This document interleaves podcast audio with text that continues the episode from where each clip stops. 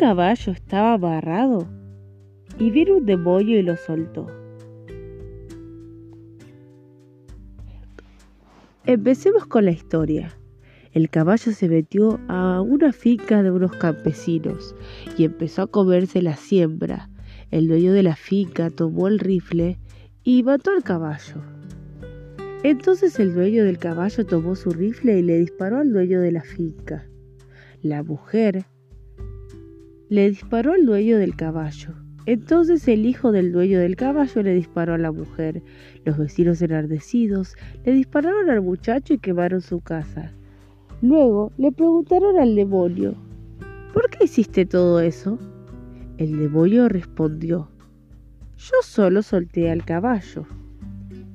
Moraleja, el diablo hace cosas simples porque sabe que la maldad está en nuestros corazones y solitos hacemos el resto. Por eso es bueno pensar antes de actuar, no sea que una cosa sin importancia cause muchos daños. Tú puedes y siempre piensa antes de actuar.